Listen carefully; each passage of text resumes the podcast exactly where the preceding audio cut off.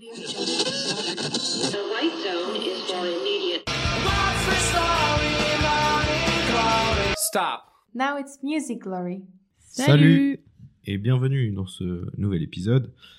Euh, épisode 18 déjà aujourd'hui, on se rapproche des 20 Fanny. Ouais. Comment tu vas? Bah moi ça va, et toi? Ça va très bien. Et aujourd'hui, on, on a décidé de, de tester quelque chose, on va dire. de, Un de- nouveau défi. Voilà, c'est un peu ça. C'est en gros, on a décidé de chacun euh, parler d'un style de musique, d'un genre qui, qui nous tenait à cœur. Mhm. Euh, Et que l'autre ne connaît absolument pas. Exactement, c'est ça aussi qui est intéressant, c'est Ouais. que vraiment on va se faire découvrir Mhm. euh, deux styles de musique. Mhm, Exact.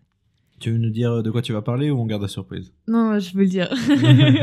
Moi, je vais parler euh, de K-pop parce Ouais. que je suis une très très très grande fan de K-pop depuis 2017. Et voilà, c'est pas du tout un style que Ethan connaît, euh, donc euh, je me suis dit que c'était une bonne idée euh, d'en parler. Euh, je dis déjà que je vais en parler de manière assez euh, rapide parce que bah, il faut un peu couper, mais euh, en tout cas, on va essayer de couvrir et que tu comprennes un peu euh, d'où ça vient et comment ça marche et euh, qu'est-ce que c'est ce monde obscur de la K-pop. Alors oui, le podcast sera certainement un petit peu plus long, Ouais, mais le podcast sera bon. oui. Donc, euh, ça va être beau. Parce que c'est une discussion là pour le coup. Exactement. Et euh, moi, du coup, je vais te faire découvrir euh, une partie du métal. Alors, pas tout le métal parce que Mhm. c'est beaucoup trop large, Ouais. mais euh, le néo-métal et le metalcore par la suite. Ouais. Voilà. Alors, on, va commencer. Mhm. On est aux États-Unis, début des années 90. Donc, à ce moment-là, le grunge à fond, partout. En 94, Kurt Cobain meurt. Et du coup, là, il y a des groupes euh, qui vont comprendre qu'il y a quelque chose à faire, tu vois. Ouais. Qu'il y, a- qu'il y a une place à prendre. Et euh, déjà au début des années 90, genre en 91, il y a euh, Blood, Sugar, Sex, Magic des Red Hot, Mhm. qui va avoir un succès incroyable, notamment avec la chanson Give It Away.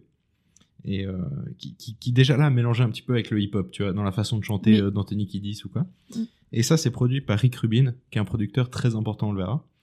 Et il y aura ensuite euh, d'autres groupes comme euh, Jane's Addiction, euh, Rage Against the Machine, Nine Inch Nails, j'arrive pas à dire ce nom, mais Yeah. voilà. le groupe de Trent Reznor qui va euh, faire ça. Et euh, vraiment la chanson la plus connue, je pense, qui a mélangé rock et hip-hop à l'époque, c'est Aerosmith avec Run DMC pour Walk This Way, produit évidemment par Rick Rubin. Parce que Rick Rubin, il est fan des deux, du coup il va dire je vais mélanger les deux, Ouais, puis on verra ce que ça donne. Bah, c'est trop cool, hein. Et c'est lui qui va faire aussi Berserk avec Eminem, Ok. qui euh, bah, d'ailleurs qu'on voit dans le clip Rick Rubin. Mais voilà, c'est euh, c'est un- une chanson euh, avec des sonorités vachement rock et tout. Ok. Voilà. Du coup, lui, il va mélanger ça.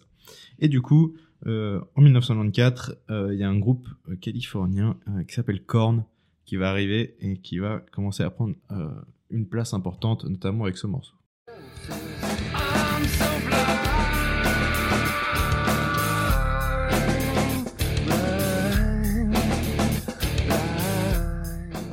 Korn, déjà quand ils sont arrivés, c'était un peu euh, du, du jamais vu parce que euh, ils sont arrivés, tu vois, des mecs avec des dreadlocks, tout ça, Mhm. dans le métal. Ouais, euh, ça fait un peu tâche. Ouais, enfin, vraiment, les gens sont là, mais c'est qui ces mecs-là Mhm. Euh, Jonathan Davis, le chanteur qui traîne en survêt Adidas, avec la couronne, tout ça. Il a pas vraiment le style, quoi. Ouais, ouais, non, non, il y a aucun truc de- Ouais. du métal de l'époque, quoi. Et en fait, ils vont vraiment commencer à mélanger le hip-hop, le grunge, le metal, peut-être un petit peu de punk euh, pour certains groupes. On en parlera plus tard avec un autre groupe. Mhm. Mais bon, ils vont faire ça. Euh, c'est un groupe qui est composé donc de Jonathan Davis au chant et après t'as les, euh, les surnommés Monkey, Fieldy et Ed aux guitares et à la basse. Et ça va être les premiers à faire un peu des trucs un peu techniques dans la musique. Genre ils vont utiliser une basse à 5 cordes et des guitares à 7 cordes. Ok. Alors quel intérêt? J'en sais rien. Je suis pas du tout euh, Zikos ou quoi, du coup je sais pas. Ouais. Mais euh, enfin bref, c'est les premiers à utiliser ça. Et on va vraiment parler de sujets très durs et sensibles. Enfance très difficile pour Jonathan Davis.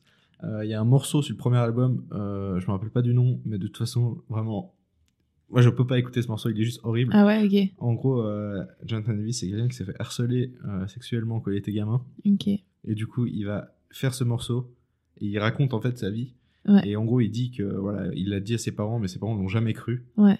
Et c'est juste le cas. horrible à la fin. Il y Ouais. a vraiment, tu t'entends un gars crier. Enfin, c'est juste horrible Ouais, ce ok. morceau. Du coup, euh, voilà. Euh, c'est vraiment euh, C'est assez hard. exactement. Et euh, enfin bref. Alors, après, euh, Jonathan Davis, il va aussi euh, faire les, les choux gras de la presse, on va dire. Parce qu'il va être fan, euh, voilà, il va collectionner des objets de tueurs en série, enfin des trucs vraiment bizarres, tu vois. ok, ouais. Et ça, euh, drôle de passion, quoi. Mais bon.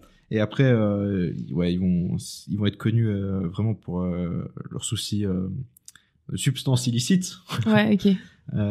où ils vont avoir des soirées juste qui auront aucun sens. Enfin, il y a un documentaire le- sur le documentaire de Rammstein, parce que Rammstein avait fait une tournée avec eux. Ok. Et en gros, Rammstein, c'est vraiment un groupe de, euh, ils boivent de l'eau, tu vois. Ouais, vraiment. Ouais, ouais. ils ne font rien, machin. Et Korn, c'était ouais, et c'était juste le bordel. Et ils ont fait une soirée avec eux. Le lendemain, le concert était horrible Ah de Rammstein, tu vois. Et euh, Korn avait juste l'habitude, tu vois. Donc euh, voilà. Ouais, ok.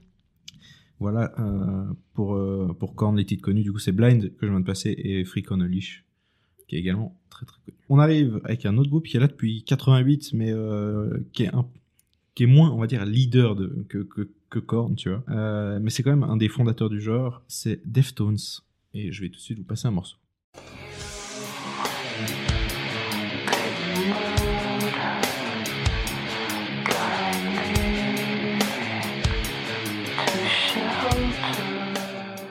Deftones est donc un des fondateurs euh, du genre et c'est l'album White Pony qui va être une réussite exceptionnelle. Euh, c'est quand même c'est semblable à Korn, on est d'accord, mais enfin notamment dans, le chuchotement du chanteur Chino Moreno qui ressemble un peu, un peu à ce que fait euh, Jonathan Davis. Donc c'est assez semblable les deux groupes vraiment. Euh, les titres les plus connus donc c'est My Own Summer que je viens de passer et euh, il y a Change in the House of Flies qui est euh, pour moi un des meilleurs débuts de chanson. Je l'ai pas mis dans les, les 10 Ok. commencements parce qu'il y, en avait que Oui, 10, tu vois. Mais, euh, mais il aurait mérité d'y être. Et euh, du coup, ouais, Deftones, c'est aussi un des groupes euh, très, euh, très importants pour ce style. Là, on va parler d'un autre groupe euh, qui aura marqué, mais différemment, euh, ce genre.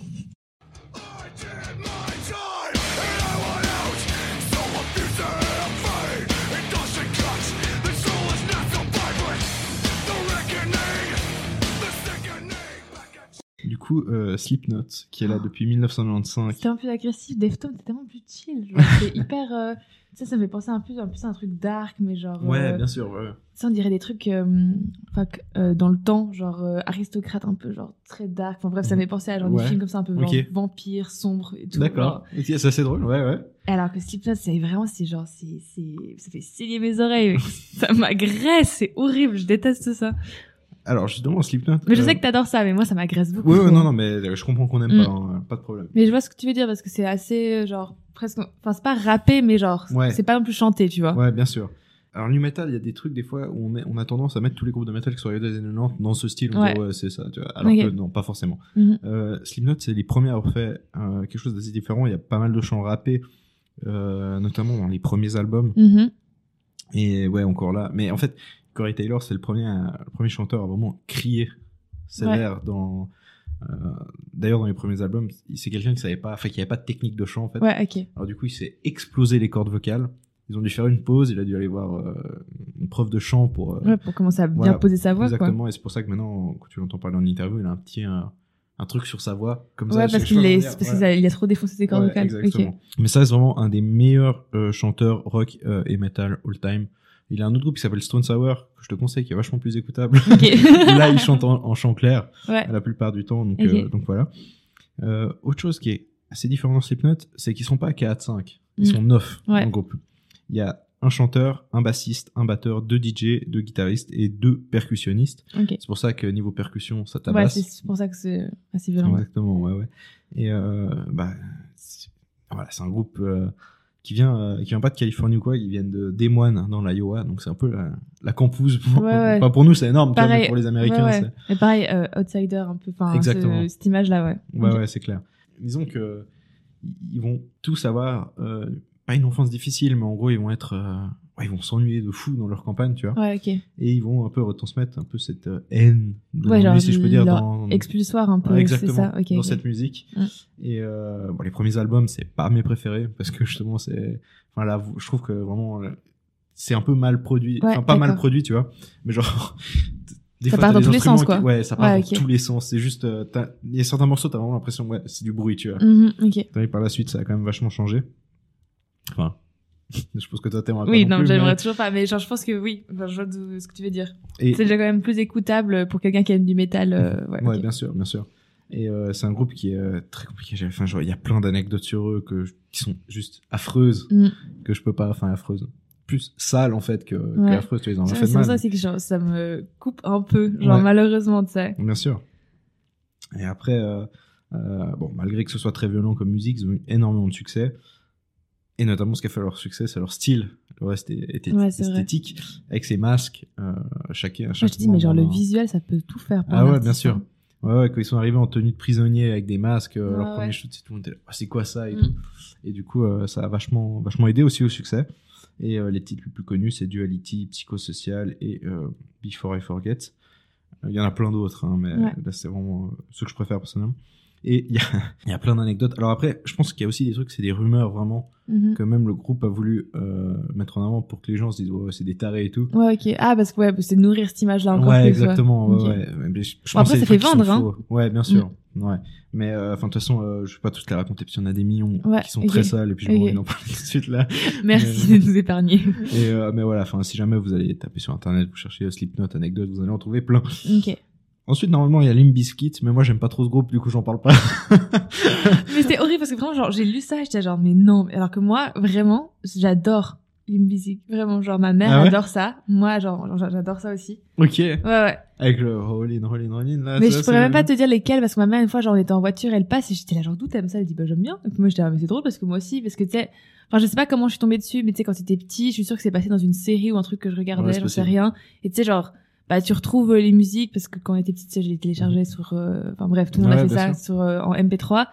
Et je sais que j'avais une ou deux musiques d'eux que j'ai dû trouver au bol euh, dans une série ou quoi. Et que j'aimais bien.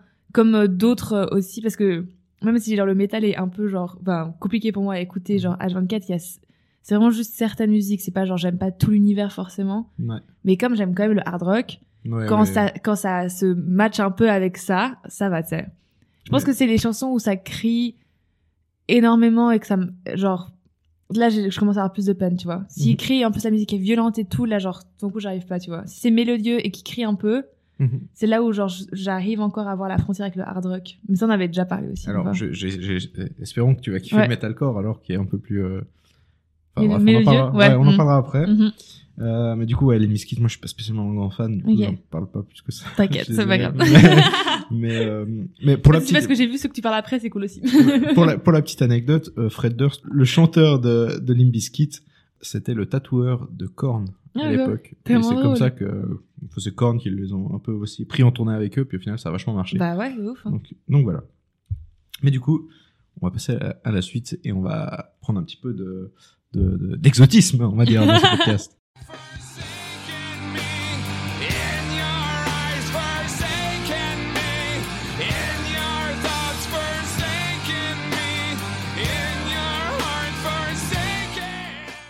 Alors là, j'ai passé un peu le morceau, euh, enfin le passage du morceau qui était le plus écoutable pour System of a Down, mais euh, parce que dire, ah, c'est assez chill, c'est cool. ouais, non, non, ça crie bien. Enfin, en fait, ça dépend des morceaux. Parce qu'ils ont fait des balades qui sont incroyables. C'est hyper traître, en fait. Ouais, exactement. Mais il y a des balades qui sont incroyables, genre Ok. euh, euh, Lonely Day ou euh, Roulette ou quoi, qui sont juste incroyables, vraiment que je vous conseille vraiment. Mm. Mais euh, du coup, c'est un groupe qui a été en activité de 92 à 2006 et se sont reformés en 2010. Ok. Euh, je- Après, ils ont pas vraiment sorti d'album. C'est reformation. Ils se et- reproduisent un peu. Ouais, voilà, ils, font, ils font quelques shows et tout, mais bon. Euh, c'est un groupe qui justement est originaire d'Arménie. Mhm. Ils ont immigré, enfin leurs parents, voire grands-parents, je sais pas, ont immigré euh, à Los Angeles. Ouais. Du coup, il y a énormément de sonorités orientales en fait dans leurs morceaux. Euh, c'est un groupe qui est très engagé politiquement. Euh, Il y a plein de discordes, même dans le groupe, euh, notamment sur les dernières élections Ah ouais Trump, Biden. Ok. T'as le chanteur euh, Serge Tankian qui est à fond Biden et le batteur euh, c'est John Dolmayan qui est à fond Trump. Oh, coup, il y a eu plein Ouais. de discordes. Ouais, enfin, hein. en fait, qui se parlaient un peu par médias interposés et tout. Donc, on peut comprendre à ces moments, dans ces Ouais. moments-là qu'il n'y ait pas forcément de nouvel album. Et ils sont, ils parlent énormément aussi du génocide arménien. Mhm. Euh, c'est, vraiment un groupe qui, du coup, euh, parle de sujets assez graves quand engagé. Et, euh, et c'est l'album Toxicity euh, qui les a fait exploser, qui a eu la, la, la cover légendaire avec. euh, en fait, c'est les lettres, enfin, tu vois, Hollywood. Les lettres Mhm. Hollywood, mais ils ont remplacé. Écrit System of a Down. Ah, avec, ouais. Ouais, ok. ouais. Ah ouais, Et, donc visuellement, c'était hyper euh, voilà, remarquable. C'est hyper cool. Et euh, il y a aussi l'autre album, euh, un album qui est incroyable qui s'appelle Don't Steal This Album. Donc, Ok. ne vole pas cet Ah album. ouais. Et en gros, c'est une pochette de CD, c'est Mhm. un CD, puis c'est écrit dessus Don't Steal This Album. Ok, tellement cool. Et je trouve ça trop cool comme ouais, je trouve ça vraiment, vraiment, vraiment stylé. Et euh... ou alors c'est Steal This Album, je sais plus. Don't Steal ou Steal, ouais, je sais plus. Ouais, mais c'est gros. Ouais, un jeu de mots, enfin c'est un jeu là-dessus quoi. Ok. Mais, euh, mais donc c'est c'est un des groupes les plus connus. On passe au suivant qui là, bon normalement euh, tout le monde connaît. Oui, je pense.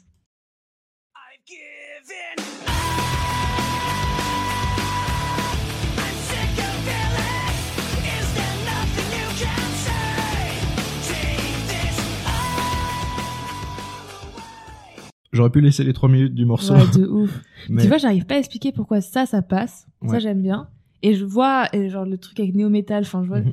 Et d'autres, j'arrive pas du tout à comprendre. Genre, vraiment, genre, ça. euh, Je trouve ça hyper intéressant. Enfin, qu'on, que tu, là, on Mhm. mette plein de groupes pour voir un peu, genre, tout ouais, ce qu'il y a. couvrir. euh, le- Couvrir. Et de voir que vraiment, il y a certains styles, je sais pas pourquoi, je- genre, par exemple, moi, j'adore, et d'autres qui, qui sont vraiment dans le même genre, mais j'arrive pas, tu vois. Ouais, c'est ouais, ça qui ça c'est drôle, ouf. Ouais, ouais. Euh, mais du coup, ouais, Linkin Park. Ouais. Ils sont, là- ils sont arrivés en 1996, premier album en 2000 avec Hybrid Theory et après Meteora en 2003. Ils sont arrêtés en 2017 euh, à cause du décès de Chester Bennington. Ouais. Et là, on retrouve vraiment euh, du coup le rap avec euh, Mike Shinoda. Le- là, c'est même pas caché, c'est vraiment Mike Shinoda rap en fait sur certains Mhm. morceaux clairement. Et c'est intéressant, genre tous les artistes de beaucoup de genres différents Mhm. de, de, ce que, de ce genre-là, le néo-metal, qu'il a influencé avec sa musique. Ouais, c'est clair, c'est Mm. clair, mais c'est fou. Euh, encore une fois, c'est quand même assez large, tu vois. Ouais. Mais euh, voilà, c'est un immense groupe. Euh, évidemment, les titres connus, bon, In the End, Numb, qui ont eu un succès Ouais. incroyable. Ça, c'était Giving Up, qui est un de mes préférés. ou Ouais, ma aussi. Et après, il y a Bleed It Out aussi, qui est Mhm. incroyable. Um, Papercut, One Step Closer, Breaking the Habit. Enfin, je vais pas tous les faire, parce que j'en ai pour un moment, mais vraiment, euh, les deux premiers albums et euh, l'autre album, c'est euh, Minutes to Midnight. Avec je Up. pas, j'ai que vraiment pas de mémoire. qui sont incroyables. Il y a What I've Done aussi dessus. Enfin bref, c'est non vraiment c'est un groupe incroyable. Chester Bennington, chanteur exceptionnel. Ouais, je crois aussi c'est sa voix que j'aime bien. Ouais, c'est clair. d'autres groupes. C'est Je trouve que George lui, c'est vraiment un musicien. Mhm. Alors que, je veux pas te dire de, de conneries ou quoi, mais est-ce que, voilà, comme tu as parlé, il y en a certains qui se sont lancés là-dedans sans forcément avoir les ressources cordes Mhm. vocales, musique, savoir Bien sûr. Euh, et je trouve que ça fait la différence quand tu écoutes. je trouve qu'il y a des fois, c'est un peu agressif et, et pas pas très mélodieux on va dire on- j'ai l'impression qu'avec Linkin tu- enfin c'est vraiment genre il a révolutionné quelque chose enfin il a apporté quelque chose qui, qui peut maintenant être repris et utilisable parce que bah c'est beau aussi tu vois Mhm. même si Non, ça crie même si voilà mais euh, enfin c'est là où vraiment de passer en revue ça je vois là un peu la différence tu vois D'ailleurs, le cri euh, de Chester de 17 secondes sur Ouais. Giving Il est, exceptionnel. il est exceptionnel clairement Et du coup, on va passer au dernier groupe euh, de ce Mhm. sujet.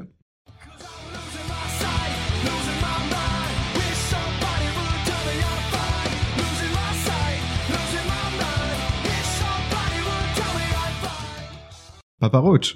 je suis tellement fan de juste cette musique là Ah ouais Last Resort, c'est la seule que genre vraiment je, je l'ai découvert pareil. C'est une musique aussi que j'ai découvert euh, au, bol, mais c'est vraiment genre le pareil, le début, j'aurais pu le mettre dans mes 10 meilleurs commencements aussi parce que ça m'a tout de suite j'étais genre waouh, c'est ouf. Et euh, je crois que c'est la seule que j'aime bien d'eux. Ok. Mais c'est assez marrant. Euh, ils sont là depuis 93 et c'est vraiment c'est plus écoutable que les autres groupes de, de new metal, le Papa Oui. Roach. Je trouve aussi. Euh, du coup, la- l'album Infest en 2000 avec Last Resort et Between Angels and Insects, un album qui a eu un succès de fou. Mhm. Euh, c'est un des groupes qui a eu le plus de succès. Après, il y a eu euh, Getting Away with Murder en 2004, qui a eu énormément de succès aussi. Ouais. Euh, mais justement, voilà, on retrouve un peu le côté rap quand euh, Jacoby Shaddix il chante. Des fois, Ouais. c'est assez. euh, Mhm. Il y a un couplet justement dans Last Resort où c'est quasiment. Ouais. Il rappe quasiment. en ouais, clairement. Et mais je trouve que c'est méga entraînant. Et pareil, ouais. il a une jolie voix. Donc pour, pour moi, avec mon oreille musicale, sans me mettre au-dessus et dire, enfin, tu vois, genre, c'est jamais en mode égocentrique ou quoi, mais ça passe mieux. Je trouve Mm. que quand t'es, t'es- pas le métal, c'est pas le, mon, mon genre préféré, mais quand le chanteur, bah, c'est mélodieux, pareil, je trouve que, je trouve que ça passe bien. Et oui, tu, tu entends les fois où genre il, ouais, c'est vrai, c'est vraiment, on pourrait presque rapper, en fait. Je m'étais vraiment Ouais. jamais rendu compte et j'avais pas, je savais vraiment pas que c'était genre un genre euh, dans le métal. Je pensais juste que genre, bah, il faisait du métal et puis que, bah, enfin, bref, c'était dans le tout le, c'était pas un sous-genre, en fait. Ouais, ouais, tout à fait. Et, euh, et du coup, bah, les titres les plus connus, c'est Last Resort. euh, Il y a Scars aussi, Mm. qui est très connu. Euh, un dernier groupe dont je pourrais vous parler, c'est Fever 333, Ouais. qui, est, qui est très connu, qui ressemble un peu à Linkin Park, en peut-être un poil plus violent. Mais, mais voilà, c'est un peu le groupe actuellement, un groupe qui marche bien actuellement. Quoi. Et Donc je vais moi. te laisser te- la parole. Ok, bah merci m'avoir fait- découvrir le néo metal et surtout d'avoir mis un nom sur genre des groupes que j'écoute et que je ne savais pas qu'ils faisaient d'une, enfin que c'était ça en fait finalement, Ouais. que je les mettais littéralement dans le métal, euh, enfin en mode général. Donc non, genre euh, merci pour toutes ces informations et puis Ouais. on va passer à un style, euh, ouais. Tu, tu vois, toi tu connaissais certains groupes. Ouais. Moi là j'arrive, c'est Oui, le néant. le ok, à part BTS, je ne connais parce que personne. Tu... C'est ça, parce que j'en ai tellement déjà parlé. Mais voilà, donc ça, c'est une coupure un peu brutale entre deux styles. Euh, bien que le métal euh, existe aussi dans la K-pop, euh, parce que la K-pop, qui existe depuis 1990, est en fait un style musical qui mixe, enfin qui mixe à peu près tout ce qui existe en, tant que genre. Et même des fois, tu peux juste enlever le mot K-pop. En fait, la K-pop, en fait, c'est aussi le mot pour parler d'un système de promotion, de production, de label. C'est un peu le mot qui englobe l'industrie de la musique coréenne. Euh, et forcément, tout ce qui est un peu plus indépendant n'est pas forcément de la K-pop, même si c'est chanté coréen, tu vois. Là, je, vraiment, te- je vais te parler du système, euh, le gros système euh, de la K-pop, l'industrie, ce qui passe à la télé, ce qui marche. Pas forcément des choses plus petits, plus indépendants, qui eux, même en tant qu'artistes, ne, ne disent qu'ils font, font pas de la K-pop, tu vois. D'ailleurs j'ai une question pour toi. Oui. Parce que quand j'ai préparé les morceaux, Ouais. euh, à chaque fois, quand, quand tu sortais le morceau, il y avait toujours tiret MV. Alors je ne sais pas ce que c'est ce tiret MV. A-MV, c'est le... C'est un label ou une maison de disques Ah, mais oui, parce que, parce que, parce qu'en fait, MV, ça veut dire musique vidéo. Ah Et tout, sur YouTube, quand tu cherches un titre de K-pop, ils ont tous le MV. Ok. Genre, parce que c'est un big, enfin, vraiment, genre, bah, j'en parlerai après, mais c'est un énorme deal. Enfin, genre, le, clip vidéo, ça fait totalement partie de la musique. C'est genre, c'est fait exprès que le visuel corresponde totalement au concept de la vidéo, parce que marketingement, ça fait super euh, vendre.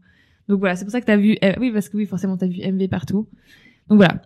Pour revenir au style musical, donc comme je l'ai dit, c'est un, c'est un style qui mélange beaucoup de choses et qui, bah, mélange beaucoup de musique populaire coréenne avec des fortes influences euh, venues de l'Occident. Et c'est pour ça que bah, tu peux retrouver de la musique électronique, donc euh, de la dance, de la house, de la techno, enfin même de la trap. Tu peux retrouver du hip-hop, du R&B, de la soul, en passant par la pop, le rock, le jazz, même le hard rock. Euh, c'est souvent pour les musiques euh, qu'on appelle un peu genre les titres principales. Tu vois, quand ils sortent un album, il y a toujours un titre qui a la musique vidéo. Généralement, ça, ces titres sont faits pour vendre. Donc, c'est souvent des titres assez énergétiques, euh, souvent très lisses, acidulés et positifs. Moins maintenant. Genre, je trouve que maintenant, il y a beaucoup de concepts qui touchent aussi un peu plus au rock. J'ai l'impression que là, en ce moment, en- dans la K-pop, beaucoup de groupes euh, s'essayent un peu plus à des sonorités plus rock, euh, comme TXT par exemple, euh, le dernier qui vient, qui vient en tête. Donc voilà, je te dis, en fait, Ceux qui ont fait le feat avec. Modson, hein. ouais, exact, c'est ça. Donc je dis, en fait, dans la carrière du- d'un groupe de K-pop, ils vont rarement rester sur le même style. Certains, oui, certains pas du tout. Tu vois, genre par exemple, j'en parlerai aussi. Il y a un groupe qui s'appelle Twice qui a commencé avec des musiques très bubblegum pop, très cute, et qui ont fait des choses beaucoup plus euh, énergétiques, beaucoup plus euh, électroniques après, et des concepts beaucoup plus dark aussi. Donc euh, voilà, les, les groupes euh, naviguent dans, dans, dans tous ces styles. Et euh, le plus important, c'est vraiment aussi le visuel, comme j'ai dit, et l'esthétique, euh, l'es- l'esthétisme de la vidéo et du concept en général. Parce que tu vois, même quand ils s'habillent ou ils vont littéralement lancer des tendances, euh, que ce soit dans le maquillage, dans les habits, euh, enfin voilà, c'est vraiment des- ils représentent le- les concepts peuvent euh, après influencer toute la jeunesse, tu vois. Généralement, les artistes, bah, c'est des groupes de filles ou des groupes de garçons. C'est rarement mélangé. Il y a peu de groupes qui ont et filles et garçons. Je n'en connais que un, donc je me souviens plus le nom en plus. Euh, et après, tu as tout ce qu'on appelle les artistes solos. Donc, c'est des artistes qui se produisent euh, tout seuls sans groupe. Très souvent, la moitié des artistes solos viennent de groupes en fait qui se sont séparés et puis après eux ils continuent leur euh, ils continuent leur euh, carrière tout seuls. Je vais t'expliquer déjà d'où ça vient. En... Je vais aller super vite parce que je pourrais remonter jusqu'à la fin dans les années 1900. 10, 20, mais on va commencer euh, après la guerre. Donc la guerre de Corée qui a lieu de 1950 à, euh, à 1953 entre la Corée du Sud et la Corée du Nord. Bref, je vais pas rentrer dans les détails, mais en gros, la Corée du Sud était soutenue principalement par les États-Unis. Les soldats américains ont amené dans les, dans les endroits où, bref, ils se regroupaient tous. Leur musique à eux. Ouais, leur musique à eux, occidentale. Ah. En gros, la Corée, elle a toujours eu ses musiques euh, à eux. Tu vois, ils avaient des musiques bah, hyper populaires anciennes. Ils, ont, ils avaient plein d'instruments à eux, ce qu'on appelle la musique euh, populaire euh, de Corée. Et c'est pour ça qu'au tout début de la podcast, je t'ai dit, genre, c'est un mix entre la po- musique populaire de Corée, du Sud, et des influences occidentales. Et c'est à ce moment-là que ça s'est fait, en fait, euh, donc pendant, euh, pendant la guerre. Et puis petit à petit, pour aider à traverser la crise financière que la Corée euh, était en train de vivre, vraiment, genre, la musique a commencé à être euh, quelque chose qui ramenait beaucoup d'argent et qui pouvait être popularisé. Et puis, on verra plus tard que euh, maintenant, aujourd'hui, la K-pop, c'est aussi un énorme instrument politique pour faire, par exemple, tu vois, BTS, ils ramènent des milliers de tourisme euh, en Corée du Sud. Et donc, c'est pour ça aussi que euh, l'État, la, la Corée, donne énormément d'argent à la culture, qu'il y a énormément de chaînes euh, de qui vont prom- promouvoir la, la K-pop. Ça fait totalement partie, si tu veux, euh, de la culture coréenne et c'est totalement accepté par l'État. Ce qui aussi pose des problèmes, mais bref, on en parlera après si j'ai le temps d'en- parler. En gros, euh, le moment où on commence à parler vraiment de la K-pop, après euh, les années 70, où par exemple bah, il y a le rock qui arrive euh, en Corée du Sud, ou alors euh, la popularisation d'un coup des balades dans les années 80, c'était vraiment la mode, genre euh, des musiques euh, romantisées et tout. Après tout ça, on arrive dans, au début des années 90, surtout en 1992, et il y a un groupe qui s'appelle Seo Tajil and Boy, euh, dont la fusion de plein de styles musicaux, principalement du hip-hop et du chant, et bah, va remporter un énorme succès. Ça va complètement révolutionner l'industrie de la musique, et c'est à ce moment-là qu'il il y a des énormes labels qui vont bah, être créés. Et à ce moment-là que finalement, en fait, on se rend compte que l'industrie de la musique peut rapporter énormément d'argent. Et donc en 1995, tu as SM Entertainment, donc euh, qui est créé par l'entrepreneur coréen Lee So-man, qui a permis de lancer plein de girls group et de boys bands. C'est une des, elle fait partie du Big Three, donc je vais t'expliquer juste après ce que c'est. Euh, après, il y a la euh, YG et la JPI Entertainment, donc c'est vraiment les trois plus gros, enfin maisons de disques, labels qui ont lancé, je sais pas combien de euh, centaines de groupes. Par exemple, la SM, elle a presque pendant un moment donné, début année 2010, elle avait presque le monopole, tellement elle avait de groupes euh, connus, tu vois. Et en gros, c'est... Excuse-moi Ouais, ouais, non, vas-y. C'est, une maison de disques qui a lancé dès le début Ouais. des groupes ou c'est Oui, un oui. peu genre la Non, Virgin elle- en France qui a racheté Non, non, après, non, elle les crée de A à Z. Genre vraiment, c'est après, bah, je te parlerai après du recrutement parce que c'est un, un énorme truc en Corée aussi. Non, non, c'est eux vraiment qui façonnent et qui font le groupe le plus parfait possible pour, pour que ça marche, si tu Mhm. veux. Ouais. Euh, et donc des fois, ça peut prendre des années euh, et des années avant de rentrer dans un groupe parce que tu n'es pas la bonne personne pour l'instant pour faire un groupe euh, qui va plaire euh, à ta à ton label, si tu veux, ta maison de disques. Donc voilà. Pour eux, euh, par exemple. euh, pendant des années, ils avaient, je te parlerai après aussi des award shows qui sont très importants. Ils ont leur propre, ils ont leur propre victoire de la musique, tu veux, genre, Mhm. ou leur propre Ouais, EMAs c'est- ou VMAs, tu vois. Mhm. Et pendant très longtemps, jusqu'à ce que BTS arrive, ils avaient totalement le monopole pour les grands prix. Donc pour l'artiste de l'année, album de l'année et son de l'année, c'était toujours des artistes de, de- des Big Three qui gagnaient jusqu'à ce que BTS arrive.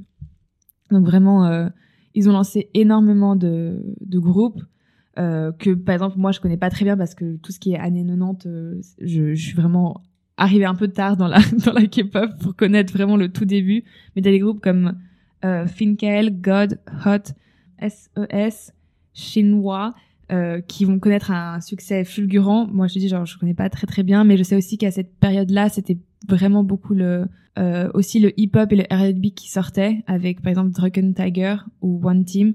Par exemple, BTS, ils ont été énormément influencés par euh, Drunken Tiger aussi, enfin surtout le, le leader du groupe. Et comme je te dis, la culture coréenne va aussi vraiment englober ça, donc ça va être très médiatisé et aussi à travers euh, d'autres prises, pas forcément que par les médias, mais par les séries TV qu'on appelle les K-dramas. Il y avait beaucoup de chanteurs euh, de groupes de, de K-pop qui chantaient aussi pour, euh, pour les K-dramas, ou alors les K-dramas qui reprenaient des sons de groupes de K-pop. Donc vraiment, genre, c'est c'est totalement fait incorporé Ok. et c'était méga populaire et c'est tout de suite accepté et ça ramenait littéralement beaucoup d'argent et surtout euh, quand ça a commencé dans les années 2000 à euh, bah, sortir des frontières. Donc j'ai appelé année 2000 vers la conquête de l'Asie parce que c'est comme ça que c'est fait. D'abord l'Asie et puis après le monde entier. Et euh, c'est à ce moment-là, début année 2000, qu'on arrive à la deuxième génération euh, des groupes et des artistes solos, qui va aussi aider. C'est marrant, on en a parlé la semaine dernière dans le dans le rap euh, fran- francophone, mais c'est aussi l'arrivée d'Internet. Forcément, ça a énormément aidé Mhm. à populariser le genre. Et donc à ce moment-là, tu as des groupes comme Super Junior, Big Bang, Girl Generation, Kara, 2PM, 2NE1, FX, Shiny, Boa, bref, ça c'est des groupes que moi, en, en, arrivant dans le monde de la K-pop, je connaissais parce qu'il y en a beaucoup qui se produisaient encore. C'est vraiment un moment donné où, euh, enfin, cette génération, elle est vraiment apparentée à la période où la musique digitale, elle est très populaire, plus que les albums et les CD physiques. C'est vraiment à ce moment-là que euh, on assiste à une reconnaissance médiatique à l'international, donc vraiment déjà l'Asie croissante, avec quelques groupes, parce que bah, pas tous les groupes vont réussir à s'exporter euh, euh, super bien. Mais euh, par exemple, euh, là je vais vous parler de deux boys bands, enfin je vais te parler, et aux auditeurs aussi, de deux boys bands genre super connus, qui ont vraiment aidé à populariser euh, ce genre euh, en Corée, mais aussi euh, à l'international. Donc on commence avec Big Bang. Bang bang bang. Bang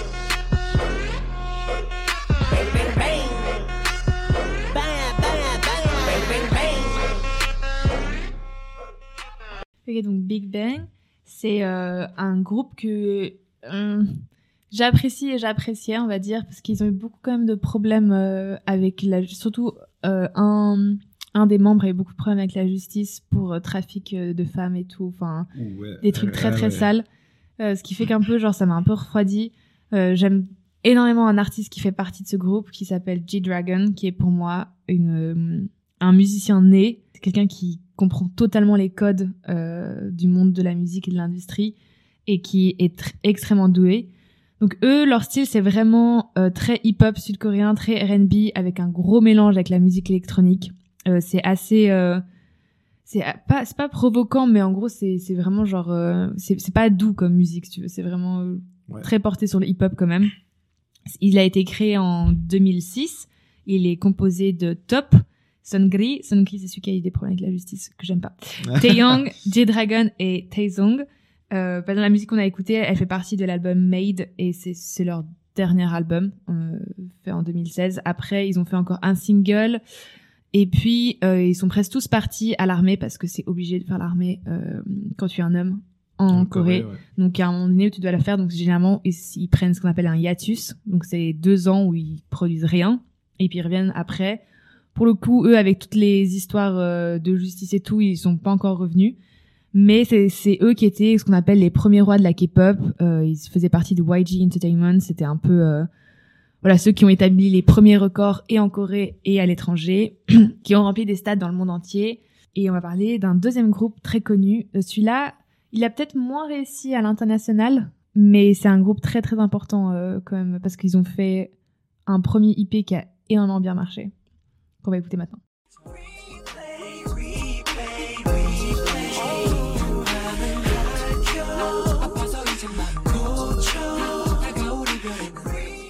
Donc c'est un groupe qui est pas autant hip-hop euh, et musique électronique, c'est plus chill. Leur musique, si t'écoutes un peu, enfin moi qui écoutais beaucoup toute leur discographie parce que il y a un chanteur dans ce groupe que j'aime plus que tout et qui après a fait une carrière solo et c'est totalement différent de ce que fait Shiny, mais j'adore.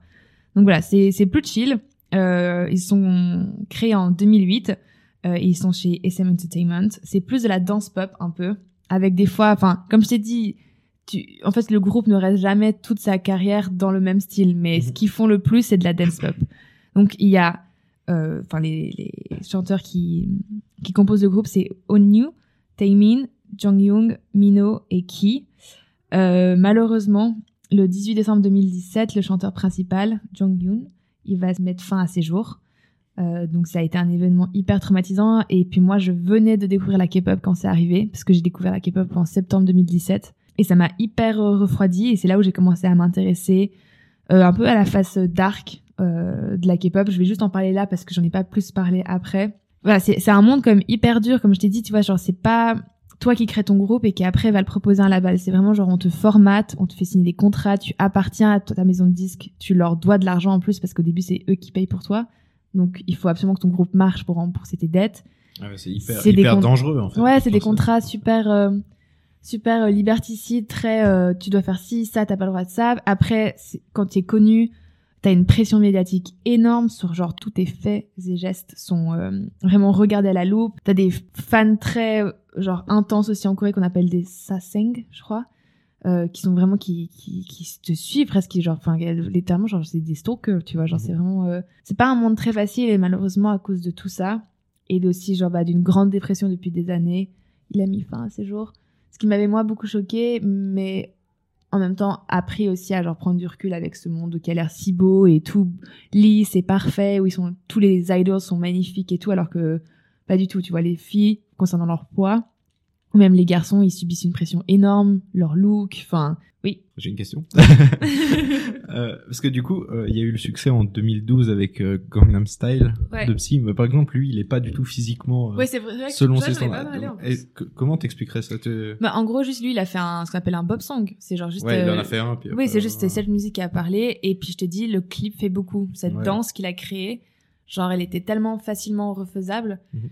Et c'était un peu aussi, c'était super comique, tu vois. Puis Ouais, ouais. après, bon, si tu comprends pas les paroles, c'est pas, enfin, c'est pas très grave parce que la chanson en elle-même est assez drôle. Mais en fait, il se fout de la, de la gueule des gens de Gangnam. Gangnam, Mhm. c'est le quartier des riches. Donc voilà, je pense que là, c'était plutôt une chanson. euh, qui a marché à l'international avec un clip super drôle qui changeait un peu de l'ordinaire. Enfin, il a Mhm. réussi son coup, tu vois. Ouais. C'était un concept totalement différent et je pense que c'est pour ça que ça a marché plus que parce que c'était de la K-pop ou pas de la K-pop, tu vois. C'est un peu la vie que j'ai là-dessus. Mhm.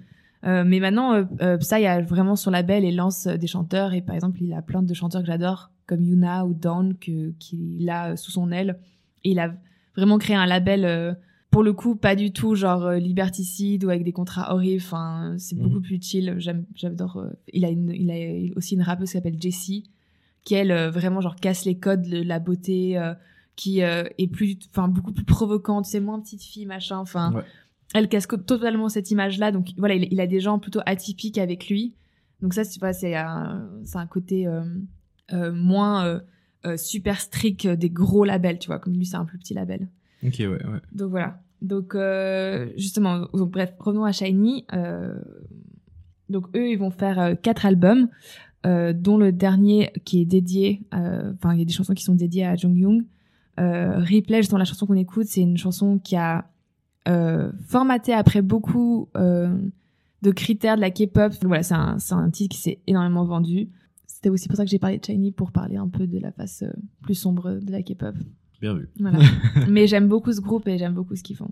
Et là, je vais vous parler d'un dernier groupe avant qu'on repasse à toi, qui est un groupe de filles qui s'appelle Girl Generation, qui est un des plus euh, gros groupes euh, de filles qui ait jamais existé euh, dans la K-pop.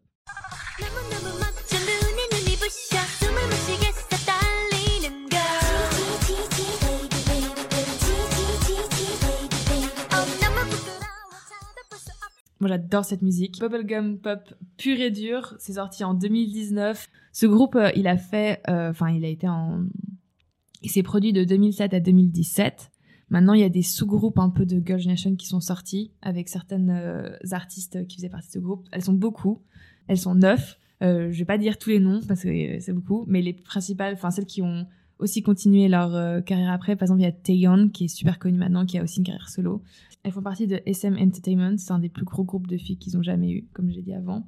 Elles font beaucoup euh, de dance pop, euh, ballade, électropop, euh, enfin voilà, c'est un peu leur style à, à elles. Je recommencerai après en parlant des années 2010 et, euh, et de la suite de, de, de la conquête de la K-pop sur le monde entier. Justement, le néo-metal, il faut pas le confondre, ce style, avec le metalcore dont je vais te parler. Mhm. Euh, alors, le metalcore, ça se caractérise principalement euh, par des couplets criés et des refrains chantés. Principalement, parce que pas forcément tout le temps le cas. Mhm. C'est un mélange de punk hardcore et de heavy metal. Tu verras, il y a des trucs, ça part juste trop loin dans le, dans Ok. le sous-genre du sous-genre, tu vois. Mais bon. Euh, ils sont aussi très reconnaissables dans la façon qu'ils ont de, de s'habiller. Souvent ben, tatoués, ils portent des bagues, des chemises à carreaux, ou euh, encore des... euh, alors, je sais pas comment ça s'appelle, mais des écarteurs pour les oreilles. Oui. Je crois que c'est ça. Ouais. Oui, c'est ça. Ouais, ouais, écarteurs pour oreilles. Euh, donc voilà, c'est souvent des gens qui, qui portent tout ça. Mhm. Et le meilleur exemple de ce que c'est musicalement, c'est avec Blood and Water du groupe Memphis Mayfire.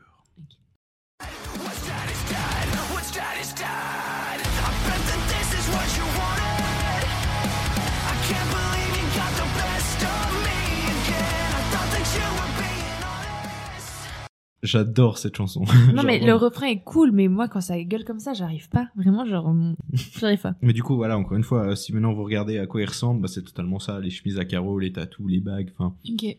c'est vraiment, euh, c'est vraiment ça. C'est plus moi, ça, l'image que j'ai du métal. De ce style-là. Ouais, bah, c'est exactement ça. C'est exactement ça. Euh, et on va euh, arriver pour, pour, pour démarrer Mhm. euh, fin des années 90, euh, en 1999 exactement, avec le groupe Killswitch Engage.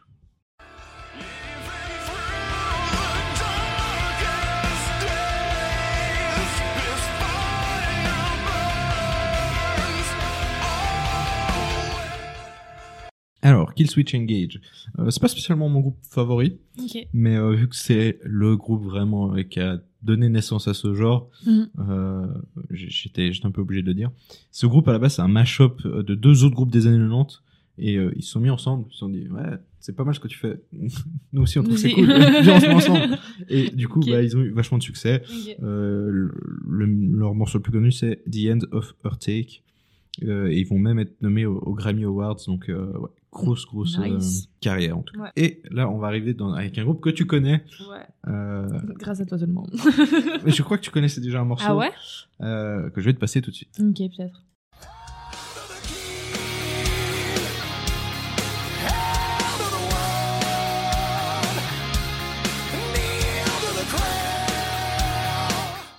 Avenged Sevenfold. Mhm. J'ai beaucoup de peine à dire vrai ce nom. que ce titre-là, je le connaissais. Mais c'est le seul, hein. Alors la chanson qui vient de passer, c'est Hail to the King. Mhm. Euh, c'est ouais une des plus connues. Ils ont un peu une réputation dans le métal de ce que j'appelle les, enfin, de ce qui s'appelle techniquement les puristes. Que moi je trouve que c'est plus des cons qu'autre chose. Ok. tu vois, euh, qui Mais pensent prôner parce qu'ils écoutent euh, des trucs hardcore que si t'es Ok. différent, ben voilà. Mais ça, c'est. Moi, je trouve ça pas si hardcore que ça. hein. Ouais ouais, non non non Ce qu'eux font, hein. Non, non, non, mais je dis, les puristes, quand ils écoutent des trucs hardcore, Ouais. tu vois, ils se prennent un peu pour Ah oui, oui, ok, au-dessus, dans ce tu sens-là. Ouais. Alors que pas du tout, il n'y a pas de, de, de- être comme ça, tu vois. Redescends sur Terre. voilà, exactement. Et justement, ils ont un peu cette réputation, euh, Avenged Sevenfold, de groupe de euh, boys band, euh, notamment à cause de la gueule du chanteur, euh, qui euh, est d'après eux trop beau gosse Ah pour ouais, un ok. groupe de métal, ouais, tu vois. ouais, d'accord. Mais euh, bon, alors que lui, techniquement, bah, il y peut rien, dire, Techniquement, c'est pas sa faute. et, ok, euh, oui, mais ça veut dire qu'il y a vraiment des codes quand même, genre qu'on s'attend à ce qui est comme. euh, Euh, en fait, maintenant, ça va vachement mieux, mais il y a toujours des, des gens qui, qui se prennent pour au-dessus, tu vois. Ouais. Mais qui- comme quoi, s'il il doit être genre, bah, pas moche, on va pas aller jusqu'à là, Mhm. mais genre pas, euh, enfin, Ouais, un ouais. peu ce style, enfin, pour moi, genre, tu sais, avec les cheveux longs, machin, ouais, dark voilà, et tout. exactement. Alors, Et, et que, genre, tu pourrais pas sortir de ce style-là et, enfin, et faire quand même ce genre-là, quoi. ouais, exactement. Et en fait, lui, bah, il est, euh, voilà, ça, en plus, il est, il est assez proche de l'armée américaine. C'est un ancien marine, c'est tout, donc euh, il est balèze de ouf. Enfin, tu vois, Ouais. genre, il a vraiment cette réputation trop Mhm. boys band, en fait. Alors que, bon, bah, techniquement, bah, voilà, comme j'ai dit, c'est pas sa faute, tu vois. Mhm. Mais euh, du coup, il y a le titre MIA qui est, en fait, ça veut dire Missing in Action, ce qui, est, qui parle des vétérans de l'armée américaine, qui est très sympa. Et le guitariste du groupe est vraiment bon, c'est Sinister Gates. Il a fait plein de morceaux avec plein d'artistes et il est vraiment connu. Le groupe aussi a marché en, je sais plus quelle année c'était, mais son batteur qui, se faisait surnommer euh, The Have est décédé. Mhm. Et euh, du coup, ils ont fait un album rien que pour lui. Et euh, en fait, il y a tout qui- dans l'album qui, qui parle de lui. De lui, ouais. Et en fait, c'est hyper bien fait. Je crois que l'album s'appelle Forever. Ah, trop mais beau. du coup, avec Rêve en. ouais. en majuscule. Ouais. Et enfin, tout est vachement bien construit autour de ça. Euh, donc voilà.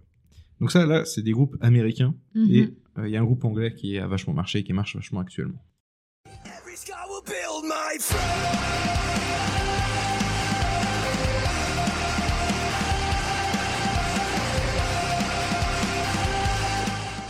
Du coup, euh, Bring Me the Horizon, euh, c'est un groupe anglais, comme j'ai dit. D'ailleurs, c'est assez drôle parce que Oliver Sykes, le chanteur, Mhm. vient du Yorkshire et était euh, à l'école avec un mec qui s'appelle Alex Turner, Ah, mais non. du- le chanteur de De- Arctic Monkeys. Putain, Ils étaient dans la même école. Et plus tard, dans cette, éco- dans cette même école, il y avait Youngblood. Mais non.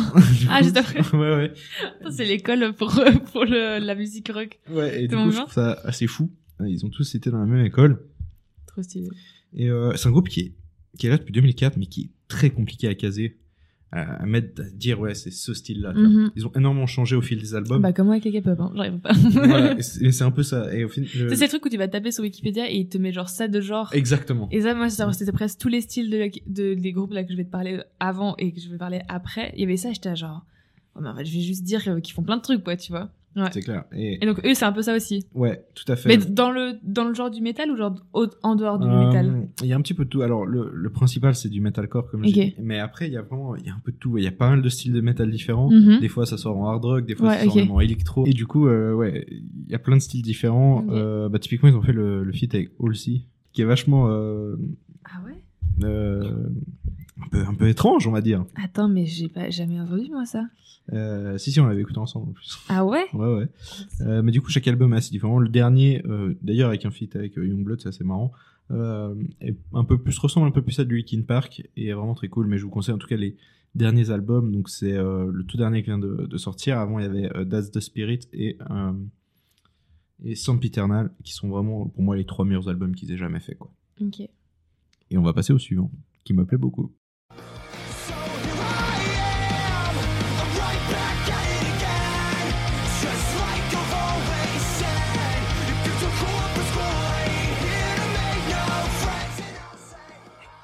A Day to Remember, on en parle pour la 36e fois Ouais, et c'est pas ouf. terminé.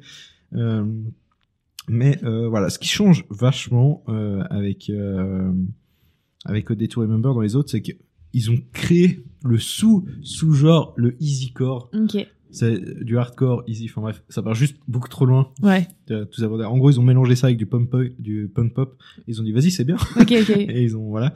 Et en gros, c'est exactement ça. Il y a hum, énormément de morceaux. C'est du punk, punk pop pur en fait. Ouais. C'est ça qui est trop bon. Et qu'il y a des il y a des moments qui c'est Alors, je comprends pourquoi tu les aimes bien. exactement. C'est un, un de mes groupes préférés, je pense. Ouais. Euh, et où ils font du, du métal. Ils ont fait, ils sont excellents également dans tout ce qui est des balades, tout ça, de l'acoustique. Ok. Euh, je vais faire vite sur ce groupe parce qu'on en a déjà parlé puis on va en reparler bientôt. Ouais. Donc, euh, euh, donc je passe. Oui, passons à la suite. Mais c'est très bien.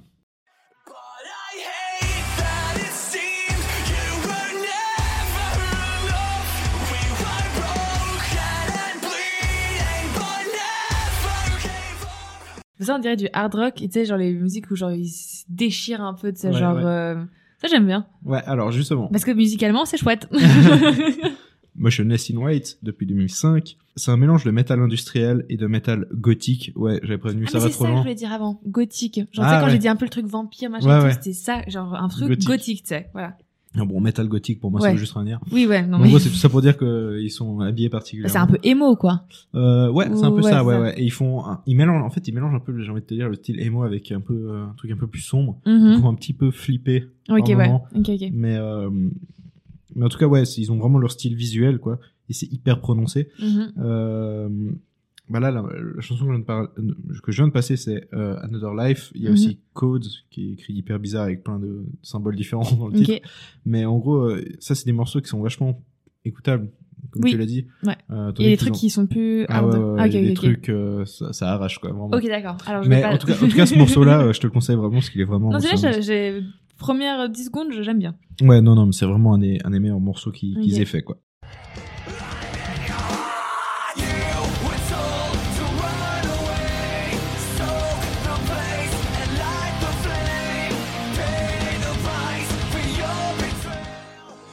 C'est Bullet for My Valentine, euh, qui est un groupe euh, très connu qui, eux, ne sont pas américains non plus.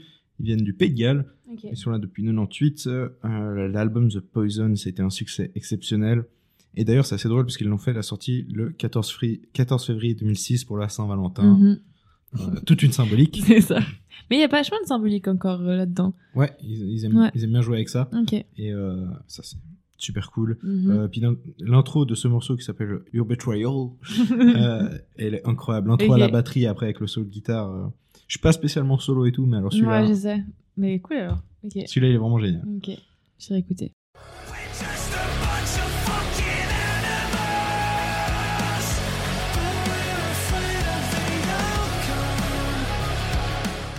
Je préfère Motionless. Hein.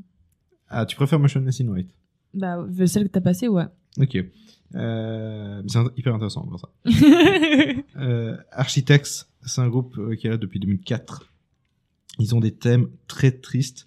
Euh, le chanteur Sam Carter, il a une voix cassée, et il est- mais c'est vraiment un chanteur incroyable. Euh, ça, c'est la chanson Animals qui est Mhm. dans le dernier album. Ouais. Et ils ont fait une version avec l'orchestre symphonique de Londres. Je vais pas dire de bêtises. Ok. Je crois que c'est ça. Euh, c'est juste génial en fait, ça, ça, ça rend juste trop bien. Mhm. Et euh, ils, se ils se démarquent vraiment des autres, ça vaut vraiment le coup d'œil d'aller voir ce, qui- ce qu'ils font. Ok. Mais c'est juste trop bien quoi. Le, tout ce qu'ils font euh, autour du groupe, c'est vachement bien. Ils avaient fait un album, parce qu'il y a un, un des membres du groupe qui est décédé. Et euh, après, ils ont fait tout un album. Enfin, vu qu'ils ils sont déjà dans des sonorités assez tristes et tout, euh, non, non, ça, ça rend vraiment super bien. Donc, euh, je voulais vite fait parler d'autres groupes euh, rapidement, très rapidement. Je Mhm. conseille I Prevail, August Burns Red, qui est très connu, et Ice Nine Kills aussi, qui est vachement cool. Après, il y a d'autres groupes qui sont potentiellement du metalcore, mais pas selon moi. Genre typique Trivium, pour moi, on est bien plus, ça ressemble plus à Metallica que ce que je viens de passer, donc Ouais. c'est pas vraiment pour moi du metalcore. Ok. Et Blackville Brides, on est clairement plus dans le hard rock. C'est pour ça que j'en ai pas parlé. Et euh, je te redonne la parole. Eh bien, merci de m'avoir euh, expliqué tout ça et de me faire découvrir le métal petit et à petit dans chaque podcast. non, mais honnêtement, ça va, il y a des trucs, tu vois. Mais c'est ce que je dis, je pense que j'ai, enfin, j'ai quand même une ouverture musicale assez, enfin, j'ai- j'aime la K-pop, hein, donc, euh, tu vois, genre, j'aime de tout. Et je sais qu'il y a certaines musiques, oui, genre, je vais, je vais aimer sans forcément aimer le genre Mhm.